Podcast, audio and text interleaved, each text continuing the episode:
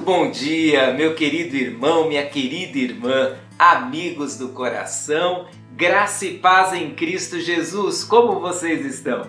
Espero que muito bem. Deixa eu fazer um pedido logo no começo desse vídeo. Curta o vídeo que você está assistindo, porque fazendo isso o YouTube entenderá que esse é um conteúdo importante e ele vai distribuir para outras pessoas. Aí você já aproveita, se ainda não é inscrito no meu canal, se inscreva e eu espero que essas devocionais sejam bênção na sua vida e que através delas você cresça na fé e no conhecimento de Jesus. Dicas para um ano novo abençoado.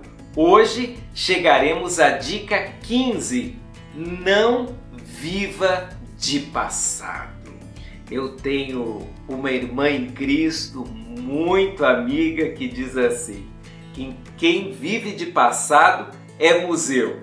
E eu concordo, muita gente está mais para museu do que para um cristão que confia na novidade de vida que Deus veio nos trazer.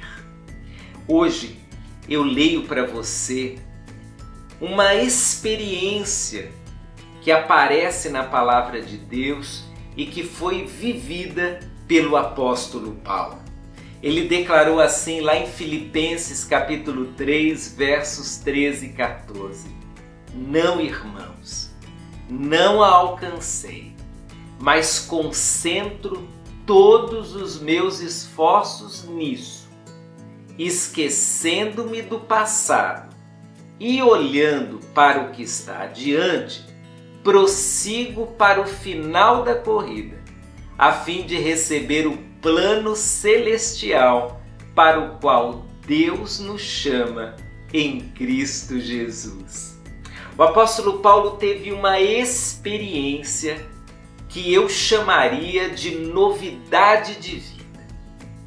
Antes de Jesus, uma vida. Depois de Jesus, outra. Só que nesse trecho, ele deixa claro que essa novidade de vida é uma busca constante. Todo homem e mulher que entende a novidade de vida dada por Jesus, em vez de viver do passado, viverá olhando para frente viverá olhando para o futuro, viverá encarando os desafios desse tempo. Talvez, querido, você tenha uma tendência natural de viver do passado. Talvez o seu discurso seja mais ou menos assim: Ah, naquele tempo é que as coisas eram boas. Deixa eu te contar um segredo. Aquele tempo não existe mais. Aquele tempo se foi. Aquele tempo, bom ou ruim, já acabou. Aquele tempo só está na sua memória, ou só está no HD de um computador, ou só está escrito. Aquele tempo não existe mais. Então, se você quer ter um ano abençoado, não viva do passado. Viva hoje. Viva olhando para frente. Viva encarando o futuro. Pare de viver lamentando, dizendo: "Ah, o passado que era bom". A gente diz isso porque às vezes nós só registramos as coisas boas do passado, mas nos esquecemos que no passado nós também já tivemos muitas lutas.